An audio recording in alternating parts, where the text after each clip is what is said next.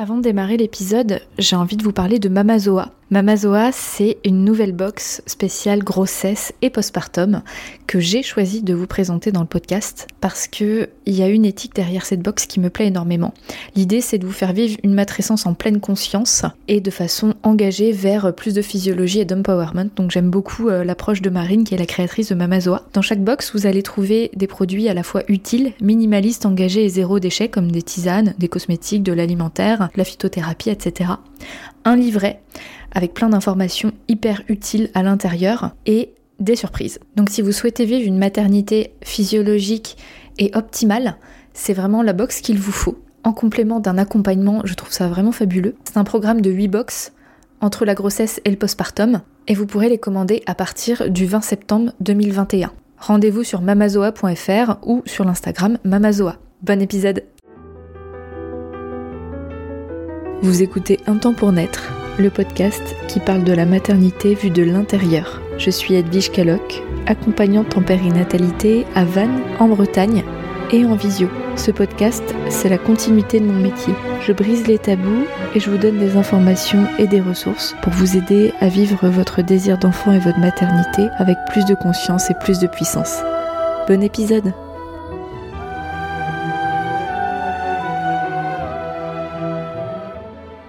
Bonjour tout le monde, bienvenue dans l'épisode 63 du podcast Un temps pour naître.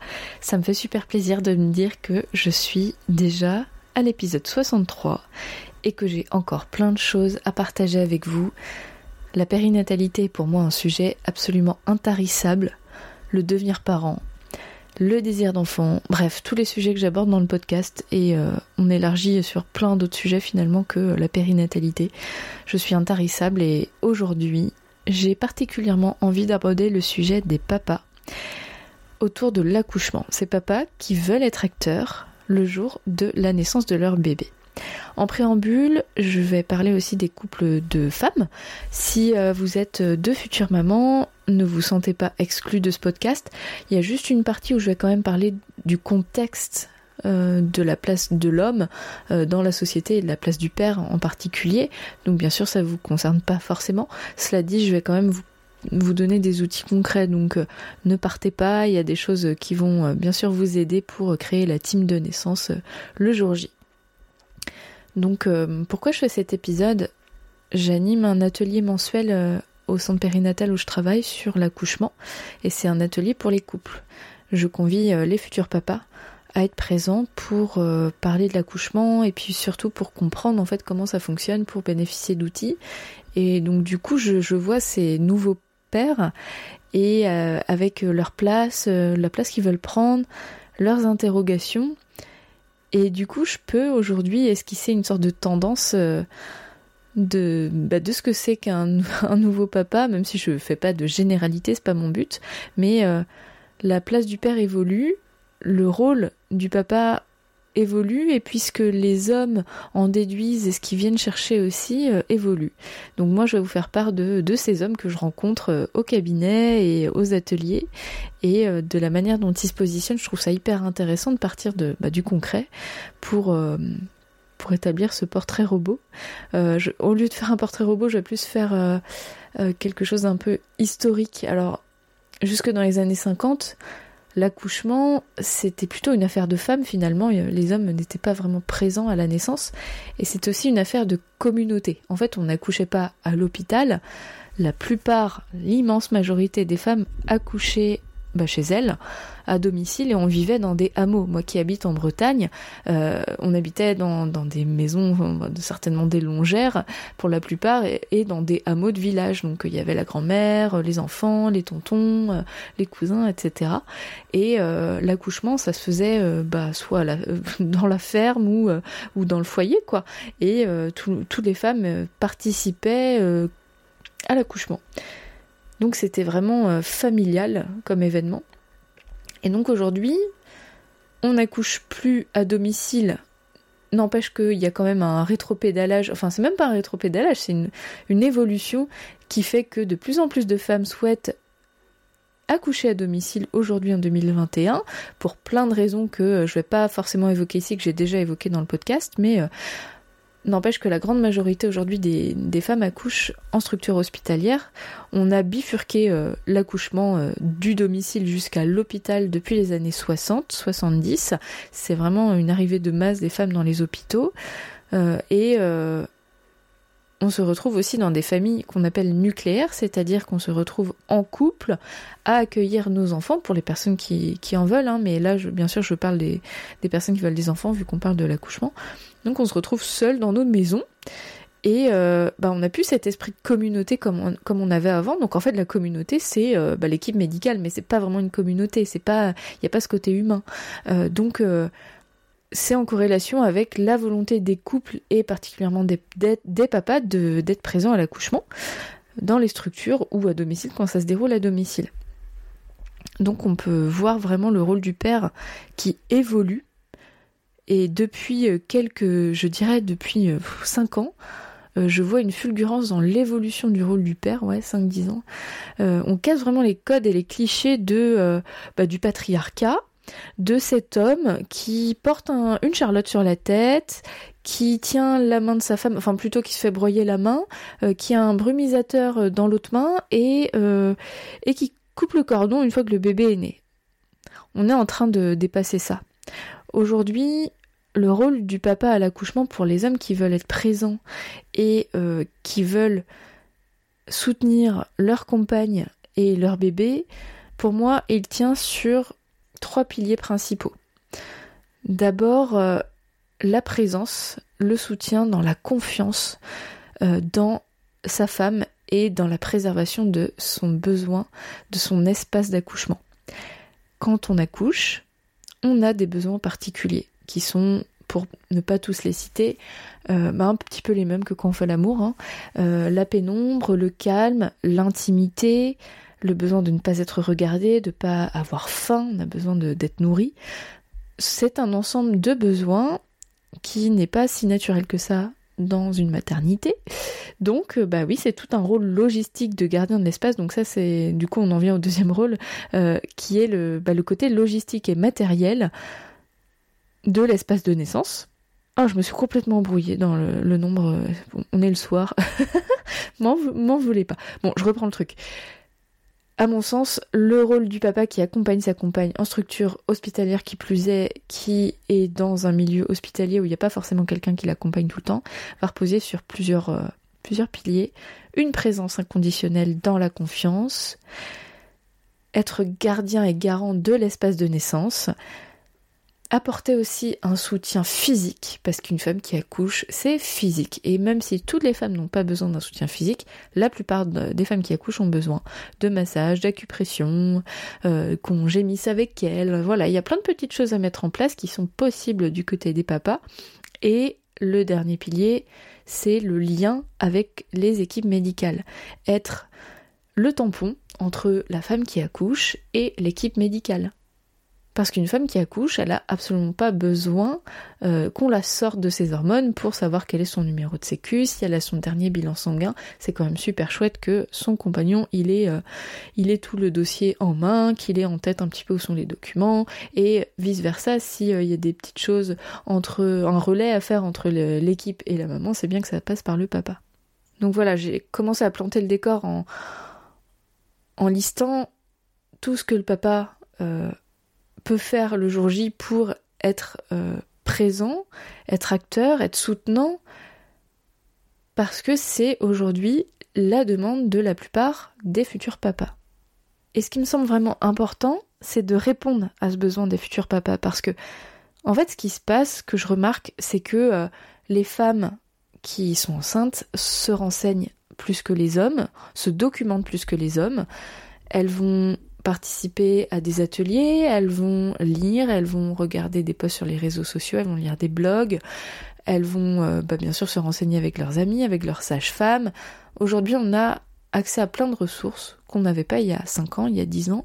Et donc euh, les femmes euh, qui s'apprêtent à accoucher se documentent de plus en plus. Là, je fais encore des généralités, on est bien d'accord, mais là je vous, parle d'une tendance. Hein. Je dis pas que c'est obligatoire d'être comme ça, que c'est la meilleure façon de faire. Je vous parle de ce que moi j'observe, hein. soyons clairs.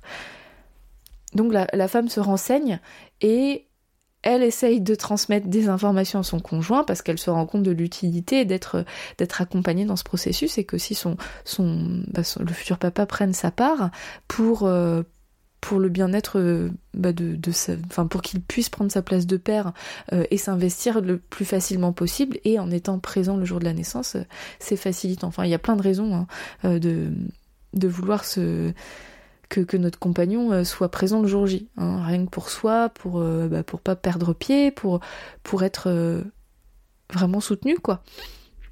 Mais souvent, ce qui se passe, c'est que ben les femmes me disent, ben, j'ai beau en parler à mon conjoint, j'ai l'impression qu'il comprend pas forcément ou qu'il prend pas la mesure. Et ce que je tiens à vous dire, c'est que c'est exactement pareil pour moi avec mon compagnon, même en étant professionnel de la périnatalité. Et en fait, ça veut pas dire que nos compagnons ne nous prennent pas au sérieux, c'est qu'il y a un lien affectif, un lien émotionnel, un lien d'amour, et que par définition, on n'est pas dans un lien de transmission. On n'est pas là pour apprendre euh, à apprendre à notre conjoint comment faire. C'est pas aussi efficace que si ça vient de quelqu'un de plus neutre et de plus professionnel. Donc euh, le prenez pas pour vous, euh, mesdames qui êtes enceintes et qui avez un peu de mal à traîner votre mec là-dedans, ou ou à lui donner les infos euh, euh, et que ce soit efficace quoi. En fait, votre couple il est pas conçu pour ça, clairement. Donc il y a des hommes qui arrivent à prendre hein, l'information et puis de leur côté aussi, euh, mais c'est pas rare de voir des, bah, une transmission qui est un petit peu difficile de ce côté-là. Et ce que je remarque aussi, c'est que pour pouvoir remplir ce rôle, complètement ou partiellement. Hein. Moi, je vous parle vraiment de la totalité des choses euh, dont une femme a besoin et qui potentiellement reposent sur le papa. Euh, n'empêche que c'est pas forcément quelque chose de normal euh, parce que le papa, il est aussi en train de mettre au monde son bébé avec sa compagne, il est dans son émotionnel, évidemment, il est en train de devenir père, hein. il est en train de découvrir ce nouvel être humain, il est en train de voir sa femme dans un état qu'il a potentiellement jamais vu avant. Donc il devrait, à mon sens, pas avoir à faire tout ça, c'est le rôle des accompagnantes à la naissance et des doulas. Euh, cela dit, dans la réalité aujourd'hui, euh, les structures hospitalières n'acceptent pas forcément cet accompagnement-là. Donc, oui, aujourd'hui en 2021, il y a plein de choses qui reposent par euh, par défaut sur les papas. Euh, je dis pas que c'est ce qu'il y a de mieux à faire, que c'est l'idéal, que c'est parfait, que tous les hommes veulent ça et que c'est génial. Euh, n'empêche que ben euh, c'est la personne la mieux placée aujourd'hui pour accompagner sa femme en dehors de l'accompagnement périnatal professionnel quoi. Parce que je c'est une réalité, c'est que il n'y a pas une sage-femme pour chaque femme qui accouche aujourd'hui à l'hôpital. D'ailleurs, les sages-femmes aujourd'hui sont en grève pour réclamer plus de moyens, euh, pouvoir faire cet accompagnement individuel, mais aujourd'hui c'est pas possible. C'est pas comme ça que ça fonctionne dans le milieu hospitalier, à moins qu'on choisisse un lieu de naissance alternative, alternatif pardon, ou euh, un autre fonctionnement comme le plateau technique, euh, l'accouchement à domicile, et là il y a vraiment quelqu'un tout le temps.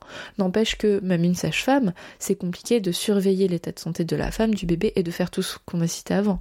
Ça fait beaucoup de choses, c'est même trop en fait. Donc euh, l'idéal, la team idéale de naissance, à mon sens, c'est la sage-femme, l'accompagnante à la naissance, le papa qui est euh, aussi dans ce soutien, euh, mais qui est aussi disponible pour euh, se laisser prendre par ce qui se passe, s'émerveiller, se reposer s'il en a besoin. bon, on va y revenir. Hein. je dis pas que les hommes n'ont pas le droit de se reposer, même à l'hôpital, hein, évidemment. mais voilà, petit topo sur la team de naissance. Donc pour pouvoir se donner les chances de cocher ces cases-là, ou vraiment se, donner la possibilité de le faire, ce qui me semble important et ce que me transmettent les futurs papas, c'est qu'ils ont besoin d'une de comprendre, de comprendre ce que c'est que l'accouchement en dehors de ce qu'on leur transmet depuis qu'ils sont petits, c'est-à-dire euh, les récits qu'ils ont pu avoir euh, dans la famille, dans les amis, euh, d'une oreille en général, ou bah, ce qu'on voit à la télé. Donc soit ça se passe absolument merveilleusement bien, puis en fait on voit pas du tout ce que c'est qu'un accouchement, euh, c'est complètement surfait et c'est pas réaliste, ou alors euh, c'est le scénario catastrophe, ou c'est euh, très biaisé parce que c'est des accouchements qui sont hyper médicalisés, enfin bref, ça reflète pas forcément la réalité de l'accouchement, ils ont pas une vision claire, neutre, objective de ce que représente l'accouchement et de ce que ça fait. Dans le corps de la femme, quelles étapes elle traverse, et ça c'est important qu'ils comprennent ça qu'est-ce que c'est qu'un accouchement, clairement. Euh, donc la question paraît idiote dite comme ça, mais en fait, euh, je crois qu'on peut tous se la poser. Qu'est-ce que c'est qu'un accouchement? Et c'est important de reposer ces bases-là, je pense, avec le couple. Et les hommes ont aussi besoin de concret. d'avoir des outils concrets. Ok, j'ai compris. Première étape, j'ai compris ce que c'est qu'un accouchement, mais de deux, qu'est-ce que je fais concrètement pour accompagner euh, ma femme, garder cet espace-là, faire le lien avec l'équipe, c'est bien, j'en ai envie, mais ok, maintenant euh, donnez-moi de l'info quoi. Et souvent en fait dans la transmission de couple, les papas comprennent bien auprès de leur compagne bah, ce, qui, ce qui leur incombe. Ils, ils, ont un petit peu l'idée du rôle qu'ils pourraient avoir le jour J, mais ils n'ont pas les outils forcément concrets pour y arriver. Donc déjà, c'est important de parler aussi, bah déjà dans un premier temps, des séances de préparation à la naissance et à la parentalité. Pour rappel, ce sont des cours de préparation à l'accouchement qui sont proposés par les sages-femmes. Euh, vous en avez 7 ou 8 euh, si vous faites l'entretien prénatal précoce euh, qui est au quatrième mois. Il me semble que ça déduit une séance de préparation.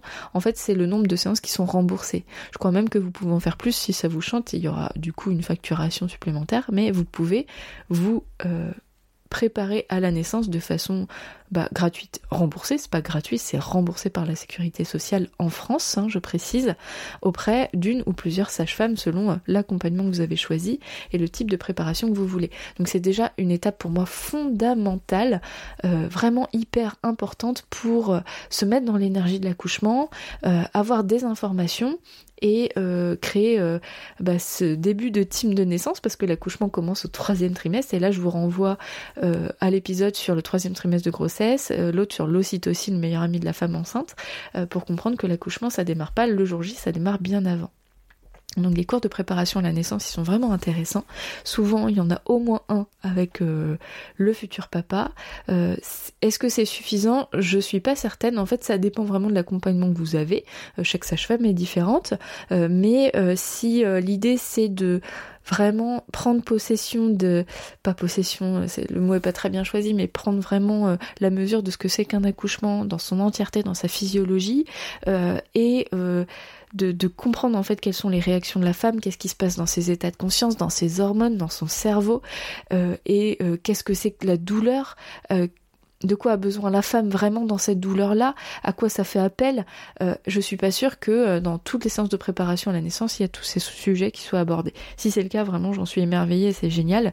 Euh, n'empêche que les séances de préparation à la naissance, au final, bah souvent c'est dans des petits groupes, et puis il y a beaucoup de pratiques, et c'est pour ça qu'il faut vraiment les faire. Hein. Clairement, moi, je suis, je suis très très en, en, faveur de, ces séances-là. C'est pour moi vraiment très important. Alors je ne dis pas qu'on apprend à accoucher, on n'apprend pas à accoucher, le corps sait accoucher tout seul. Ce qu'on apprend, c'est aussi à se rassurer, euh, à, rassurer notre cerveau néocortex, qui est le cerveau pensant, le cerveau sapiens, qui euh, anticipe. Parce que si on rassure pas ce cerveau-là, le risque c'est qu'en fait le jour J il soit dans la panique ou qu'il comprenne pas ce qui se passe, qu'il laisse place à de l'anxiété. Et si lui il prend trop de place, il laisse pas le cerveau archaïque, mammifère, faire l'accouchement. Donc c'est pour ça que c'est vraiment intéressant. Ça permet aussi de créer du lien avec euh, d'autres futurs euh, parents. Ça permet euh, de d'incarner physiquement des, bah, des postures, des gestes, des respirations selon l'accompagnement que vous décidez et de préparer son corps aussi. Enfin bref, voilà, je, je fais la promo des cours de préparation à la naissance, j'assume, mais c'est hyper important pour moi. Bon, je reviens à mes moutons. D'après ce que certaines sages-femmes euh, avec qui je collabore m'ont précisé, elles m'ont expliqué qu'il y a beaucoup de péridurales qui sont posées entre guillemets pour les papas. Alors pourquoi ça se passe comme ça? Là je parle, du scénario où euh, la femme euh, n'a pas forcément envie d'une péridurale, elle souhaite essayer sans du moins, et le futur papa comprend ça, mais il n'a pas forcément les outils ni la compréhension de, des étapes de la naissance et donc du coup, qu'est-ce qui se passe? Bah le papa souvent ne supporte pas de voir sa compagne souffrir et il est très impressionné euh, de la voir dans un état qui n'est pas celui qu'il connaît d'habitude et il n'avait pas été préparé à ça. Quand on voit les accouchements médicalisés qu'on ne connaît que ça, quand on voit pas cette part animale et qu'on sait pas y faire face, bah c'est plus euh, instinctif en fait de demander de l'aide, euh, vite vite sauvez-la, elle a mal, euh, faites quelque chose. Et, ça se comprend en fait, bien sûr qu'on n'a pas envie de voir nos proches souffrir. Donc pour moi c'est hyper important d'aborder avec les futurs papas la notion de douleur. Donc ça c'est quelque chose qui euh, fait l'objet d'un accompagnement, d'une séance d'accompagnement à part entière, hein, la douleur de l'accouchement, qu'est-ce que c'est, ou d'un atelier, hein, c'est des ateliers que moi j'anime à l'espace périnatal de Vannes et aussi à distance ou de façon individuelle, la notion de douleur. Alors, la douleur de l'accouchement, c'est important que les hommes sachent que cette douleur, elle n'est pas là pour nous dire qu'il y a un problème au sens accident, maladie. Elle est là pour nous accaparer. La douleur de l'accouchement n'a pas besoin d'être sauvée. La femme n'a pas besoin d'être sauvée de ça. C'est le côté archaïque qui sort. Donc oui, il peut y avoir de la douleur. Je dis peu parce que c'est pas forcément systématique, mais bien souvent oui, ça fait mal physiquement.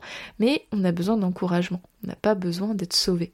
Et ça, si on n'explique pas aux hommes le mécanisme de la douleur, le mécanisme archaïque de l'accouchement, euh, si on n'explique pas euh, qu'est-ce qu'il peut faire concrètement dans ces moments-là, bah, c'est difficile en fait de ne pas flancher.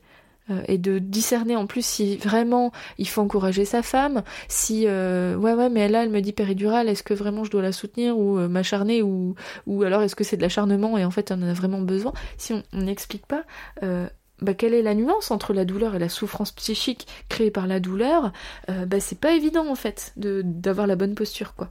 Donc voilà, besoin d'infos, pour moi c'est hyper important. Et donc dans ce besoin d'infos, c'est important de, comme je l'ai dit, donner des outils concrets. Donc dans mon atelier, en plus des informations sur euh, le, le, processus de la naissance, les besoins, les états de conscience, etc., je donne des infos sur la logistique concrètement, de quoi a besoin une femme qui accouche et comment répondre à ce besoin. Un exemple, je, ne vais pas lister tout, euh, bien sûr, c'est pas l'objet, c'est pas de faire l'atelier, mais euh, un exemple concret, bah oui, ma femme a besoin de pénombre, bah comment on fait? Oui, vous pouvez tamiser la lumière, vous pouvez emmener une lampe de sel, vous pouvez éventuellement amener un masque, vous savez, comme dans les avions qui recouvrent les yeux, parce que parfois les salles de naissance, elles ont un puits de lumière, on peut pas l'enlever. Euh, bah voilà, c'est des petites choses concrètes. Bah, oui, ça repose sur le papa ce jour-là parce que euh, ben la femme sait bien si elle a autre chose à penser que où est mon masque, est-ce que je peux éteindre la lumière? Non, ça c'est le cerveau conscient euh, qui, enfin le cerveau euh, néocortex qui pense à ça, c'est pas le cerveau de l'accouchement. Donc c'est super bien de donner au futur papa des outils concrets. donc voilà, moi ça m'a semblé vraiment important de lister tous les besoins, comment répondre à ces besoins potentiellement. Après chaque femme est différente et c'est important de s'adapter à ça. Et donc c'est ça, je le transmets aussi bien sûr au futur papa et des outils concrets. Donc je leur transmets des gestes de massage qui sont efficaces pour favoriser l'intensité des contractions, soulager sa femme évidemment, des respirations, des points d'acupression pour donner plus d'endorphine qui est la morphine euh, interne du corps, donc c'est quand même des super tips, pour euh, stimuler l'utérus. Je donne comme information des respirations, des sons des huiles essentielles, enfin des noms d'huiles essentielles, de fleurs de bac. En fait, il y a plein de choses de possibles et ça, c'est bah, une petite euh, trousse, euh, un petit trousseau de possibilités le jour J à dégainer s'il y a besoin, quand il y a besoin. Donc moi, je reste très simple, hein, je donne quelques outils, il n'y a pas besoin d'avoir une liste incroyable. Le but, c'est pas de devenir des professionnels, c'est de dire, ok, euh, là, on crée une team de naissance, s'il y a ça, je fais quoi? Ok, j'essaye, ça marche pas, très bien, je réessaye ça, ok, elle a besoin de rien, et d'être observateur. Comment je fais le lien avec l'équipe aussi Ça, c'est une question qui est hyper récurrente de la part des futurs papas. Donc, je donne des tips. Comment communiquer, donc comment transmettre les soins de naissance, ça, ça se réfléchit à deux. Encore faut-il comprendre ce que c'est que l'accouchement, avoir vraiment toutes les infos sur euh, le processus, sur la physiologie, le col de l'utérus, euh, la naissance du bébé, mais aussi du placenta, est-ce qu'il faut clamper le cordon, etc. Ça, c'est des sujets qu'on aborde, on explique le pourquoi du comment, et comment transmettre ces informations-là euh, en étant bah, clair avec ce qu'on souhaite, mais dans la souplesse, dans la mesure où effectivement on peut pas tout anticiper, sinon on est dans la lutte, et dans ce cas on est dans une énergie qui n'est pas favorable à la sécrétion de cytocine, euh, et comment en même temps se positionner tout en étant dans la rondeur, dans le lien en fait, et non pas dans euh, j'impose et euh, c'est comme ça qu'on a décidé d'accoucher. Quand on va accoucher à la maternité, si c'est votre cas, hmm, l'idée c'est de ne pas se soumettre et de, de, de céder à une infantilisation éventuelle, et en même temps on accouche dans un hôpital qui répond à des exigences particulières qui ne sont pas les mêmes qu'à la maison. Donc c'est bien de pouvoir euh, créer un lien avec euh, l'équipe présente le jour J, de créer une team globale quoi. Euh, voilà, donc ça fait beaucoup quand même. Quand on y pense, ça fait beaucoup de choses qui reposent sur le papa, sur le futur papa. Et ça peut faire flipper quand même quand on sait tout ça. On est tellement loin de ce cliché que j'évoquais au début. Et à mon sens, en plus de toutes ces informations qui peuvent être transmises, bon je parle de mon atelier évidemment parce que c'est celui que je pratique, mais il y a plein de façons de, de, bah, s'informer hein, avec la sage-femme, si elle a le temps de, le faire et qu'elle a tous les outils pour pouvoir le faire, parce que c'est pas forcément le cas, chaque sage-femme a sa façon d'accompagner qui est différente et c'est respectable. Euh, ça peut être euh, avec d'autres ressources, mais voilà, informez-vous, euh, messieurs, au maximum pour comprendre en fait qui se passera le jour J. Le but, encore une fois, c'est pas de tout lire, de tout comprendre de A à Z, mais c'est de comprendre en fait ce qui va se passer concrètement, de ce que vous allez voir de votre femme potentiellement, comment s'adapter à ça. c'est vraiment intéressant de pouvoir prendre du temps pour ça.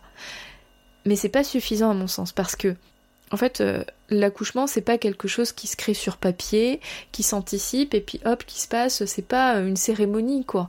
Euh, c'est quelque chose de vivant, d'humain. Et on parle d'un couple, on parle d'un bébé, et c'est des personnes avec leur histoire, avec leur vécu, avec leur relation. Donc pour moi, c'est important euh, d'aborder et d'amorcer un échange dans le couple. Est-ce que t'es ok de partager ce moment très intime et animal avec moi? Quelles sont tes limites? Quelles sont les miennes de quoi as-tu peur?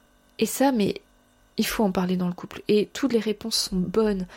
Et si vous faites partie des pères euh, qui ne veulent pas être là, pour X raisons, c'est respectable. Et si vous êtes une future maman et que vous ne souhaitez pas que votre conjoint ne vienne, eh ben c'est respectable aussi. L'important c'est de communiquer, de comprendre le pourquoi du comment, de s'expliquer. Et si ce sont des peurs, mais qu'il y a quand même le désir d'être présent, là, à mon sens, il faut les travailler. C'est hyper important de travailler sur vos propres questions, vos propres doutes, vos propres peurs. Alors du côté des futurs papas, les peurs courantes, ça va être la peur de l'hôpital. Il y a plein de futurs papas et d'hommes en général qui détestent l'hôpital. C'est phobique, c'est épidermique. La peur du sang aussi, il y a beaucoup d'hommes qui ont peur du sang. Il y a des hommes qui ont peur soit de, bah, de médecin.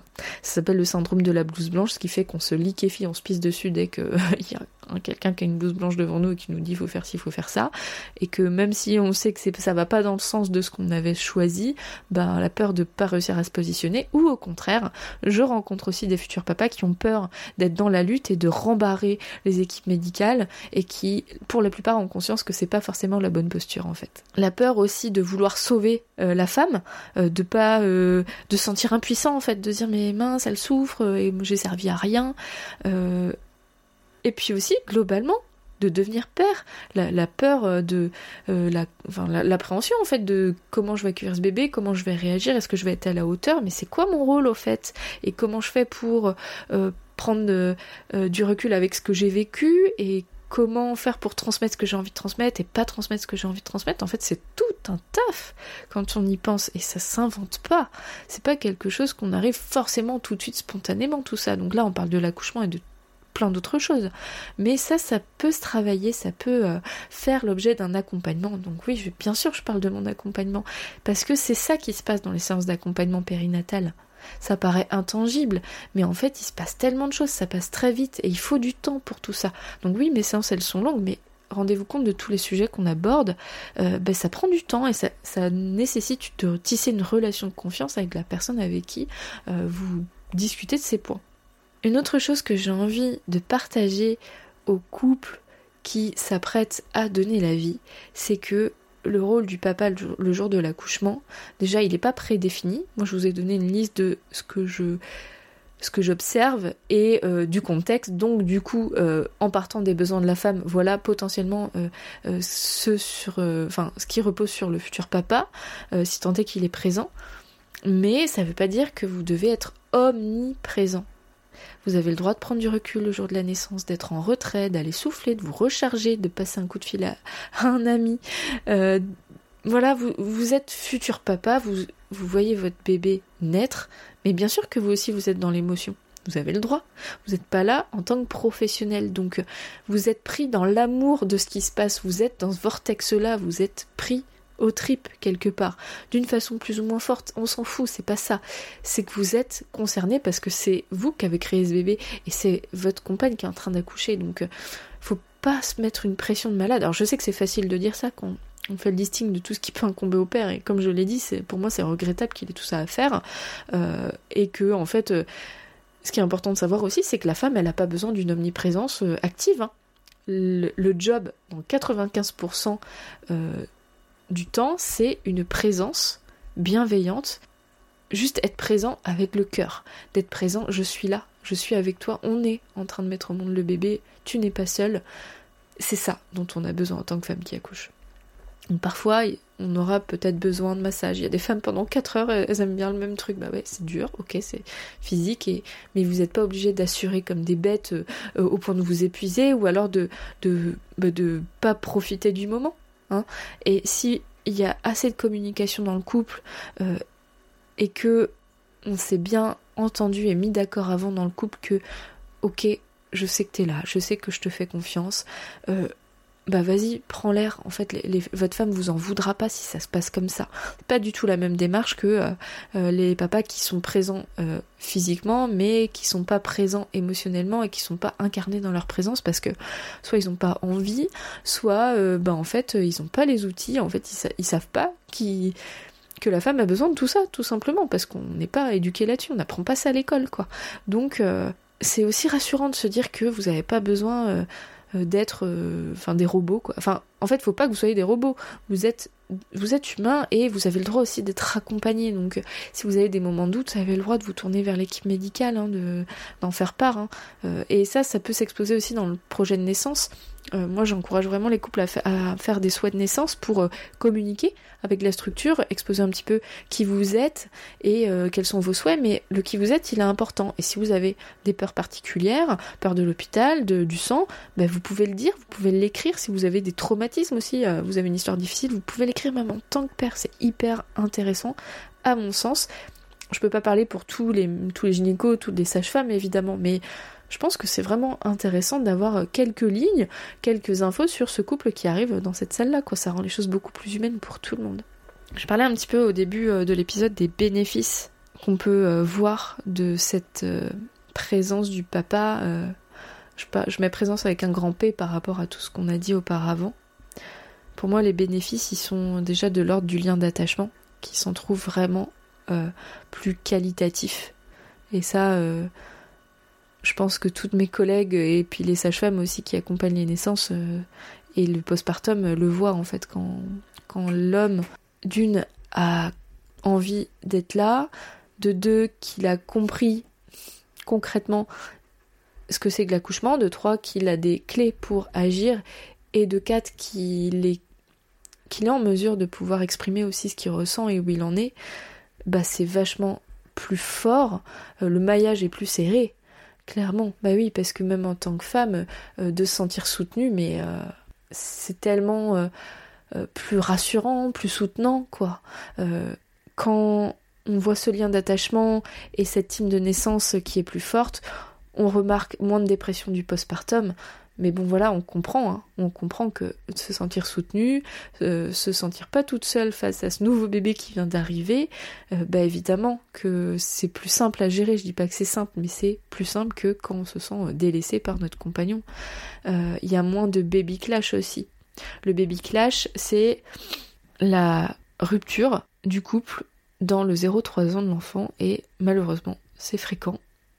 Je parle pour la France, hein. moi je connais les statistiques pour la France, mais c'est fréquent. Et le fait de donner le pouvoir aussi aux futurs papas, de leur laisser de la liberté et de leur donner de l'info et de les écouter, clairement, ça fait beaucoup de différence parce que la femme, elle accouche pas toute seule. Euh, quand elle met au monde son bébé avec son partenaire, c'est une team de naissance, quoi. Donc oui, c'est la femme qui le vit dans son corps, mais le futur papa, il est là aussi, et c'est pas parce qu'il le vit pas dans son corps qu'il peut rien faire, et au contraire, plus euh, il va se sentir acteur et qu'il aura des outils, et plus même le, papa, en fait, il va se sentir euh, incarné dans son rôle, quoi. On me demande souvent, c'est quoi le rôle du père aujourd'hui?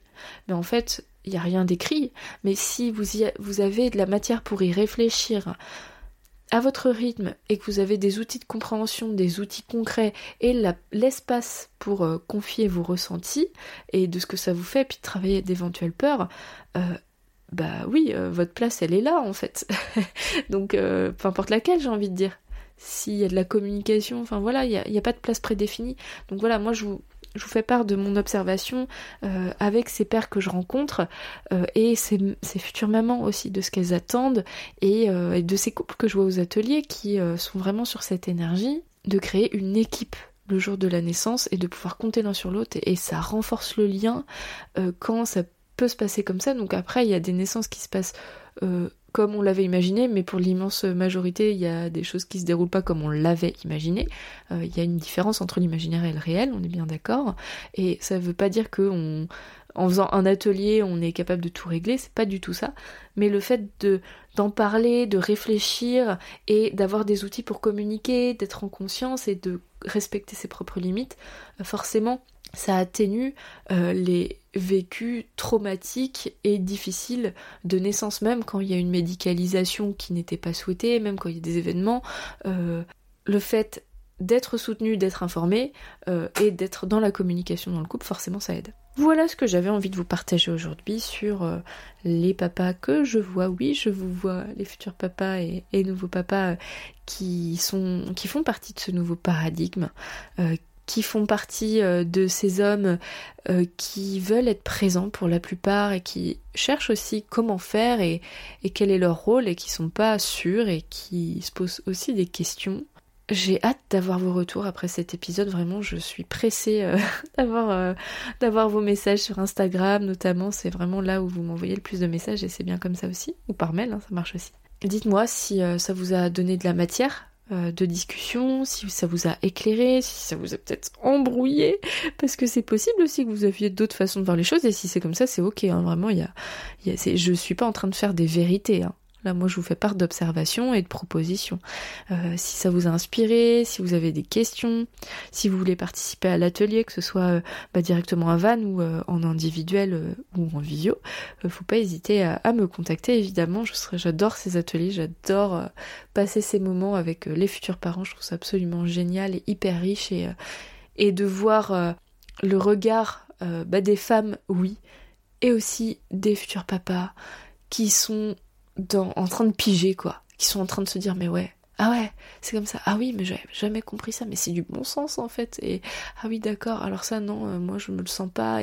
Et, de discuter entre eux et de, de se faire leur petite messe basse et puis de, se sourire et de se prendre dans les bras éventuellement. Et, et surtout d'avoir le retour des, des papas après, c'est magique. C'est absolument magique. Bref, allez, j'arrête là. Je vous souhaite une belle fin de journée. Si vous faites partie de ces couples qui vont bientôt donner la vie, je vous souhaite tout le meilleur. Je vous souhaite plein d'ocytocine, ocytocine à gogo, de profiter tant que faire se peut de ces derniers kilomètres de grossesse, de communiquer dans votre couple et euh, de vous faire accompagner si vous en avez besoin y compris dans cette communication. Et pour toutes les autres personnes, je vous embrasse et je vous dis à tous à la semaine prochaine. Ciao Merci pour votre écoute et votre confiance. Si vous aimez mon podcast, vous pouvez m'aider à le rendre plus visible en me mettant une note et un avis sur votre appli de podcast. Vous pouvez aussi partager auprès de vos proches qui sont concernés. Et si vous souhaitez vous aussi être accompagné sur votre chemin du désir d'enfant et de la maternité, mes séances se font au cabinet à Vannes ou à distance par visio. Envoyez-moi un message privé sur Insta ou un mail à edvige.intempournaître.fr. À bientôt!